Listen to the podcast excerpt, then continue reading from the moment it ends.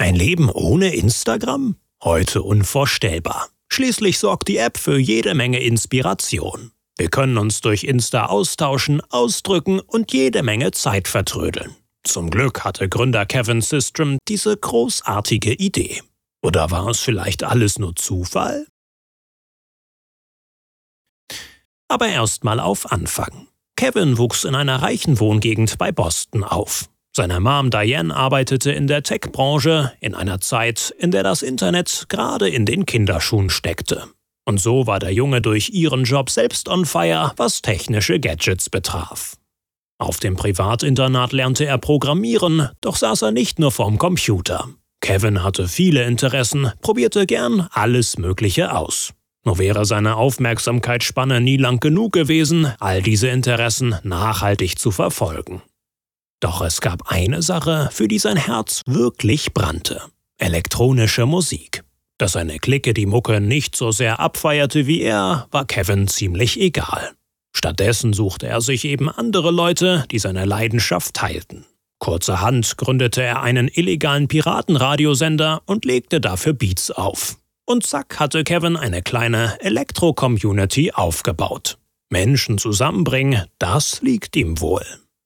Mit seiner Elektro-Crew schlich sich der 16-jährige Teenager in Clubs, die eigentlich ab 21 waren.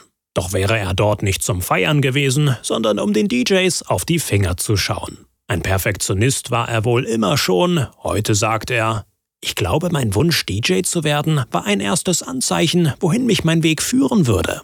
Als DJ steht man mittendrin und führt die Leute in eine bestimmte Richtung, und das macht man als Firmengründer ja auch. Aber wie das halt so ist, studierte Kevin erst einmal Ingenieurswesen und Management und entschied sich im dritten Jahr an der Uni für ein Semester im Ausland. Wohin es gehen sollte, war ihm relativ schnuppe, also kam hier der Zufall ins Spiel. Weil er hörte, dass Italienisch recht leicht zu lernen sei, entschied er sich für Florenz. Dort schrieb sich Kevin für einen Kurs ein, der ihn nachhaltig prägen sollte. Als er da so reinmarschierte mit seiner High-End-Kamera, quasi der Inbegriff meines Perfektionismus, wie er selbst sagt, bekam er direkt mal eine Realitätsschelle. Denn sein Professor nahm ihm das Gerät einfach ab und drückte ihm stattdessen eine Billigkamera in die Hand. Er solle lieber lernen, das Unperfekte zu lieben. Und der Professor sollte Recht behalten. Der leicht verschwommene Effekt, der auf den Fotos lag, gefiel Kevin viel besser als jedes vermeintlich perfekte, professionell geschossene Bild. Na das kommt uns doch bekannt vor.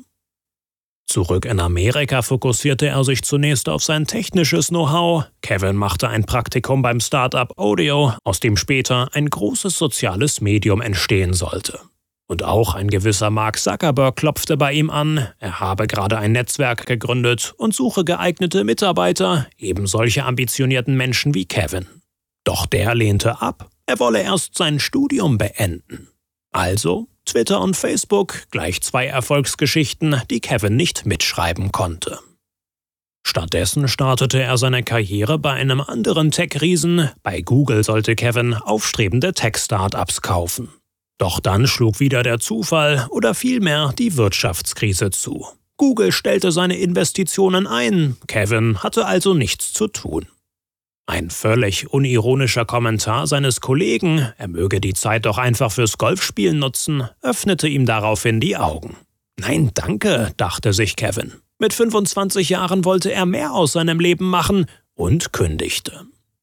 Kevin hatte Bock, etwas Eigenes auf die Beine zu stellen. Weil große Anleger gerade viel Geld in Apps pumpen, bei denen sich Nutzer mit ihren GPS-Daten an einem Ort einloggen, wollte auch Kevin so eine App entwickeln. Mit seiner App, die er nach seinem damaligen Lieblingsgetränk Bourbon Whisky benannte, konnte man Restaurants und Bars, in denen man sich gerade aufhielt, bebildern und bewerten. Außerdem sollte man andere Leute vor Ort zu einem Online-Game herausfordern können. Doch trotz Investor und mehr Manpower blieb der Erfolg seiner App aus. Bourbon scheiterte. Eine Bemerkung seiner Freundin Nicole ließ bei Kevin schließlich ein Licht aufgehen. Sie wolle keines ihrer Bilder veröffentlichen, weil sie die einfach zu schlecht fand. In dem Moment wusste Kevin, was zu tun war. Er wollte jetzt eine App entwickeln, mit der man Smartphone-Fotos mit einem Wisch aufwerten und direkt mit seinen Freunden teilen kann. Das gab es noch nicht. Facebook war damals eher eine Desktop-Anwendung, Flickr nur zum Upload von Digitalkamerafotos und bei Twitter konnte man zu dem Zeitpunkt nicht mal Bilder hochladen, erinnert er sich. Noch im Urlaub programmierte Kevin also den ersten Filter. Nur acht Wochen und ein paar weitere Filter später folgte der Launch. Instagram traf sofort einen Nerv.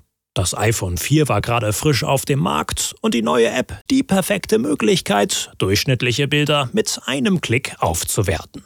In den ersten 24 Stunden wurde Insta 25.000 Mal heruntergeladen, die Millionenmarke noch im ersten Monat geknackt. Klar, sich und sein Leben perfekter zu inszenieren, als es wirklich ist, das kam eben sofort an. Dass dieser vermeintliche Perfektionismus aber enormen Druck ausübt, vor allem auf junge Menschen, bestätigen viele Studien. So streben viele User einem Ideal hinterher, das in Wirklichkeit gar nicht existiert und werden dadurch am Ende unglücklich. Glücklich schätzen konnte sich hingegen Kevin. Nur 730 Tage nach dem Launch von Instagram klopfte erneut ein bekanntes Gesicht an. Es hatte wohl doch seinen Sinn gehabt, dass Kevin das Jobangebot bei Facebook damals ausgeschlagen hatte. So konnte er nun seine eigene App an Zuckerberg verkaufen, für sage und schreibe 900 Millionen Euro.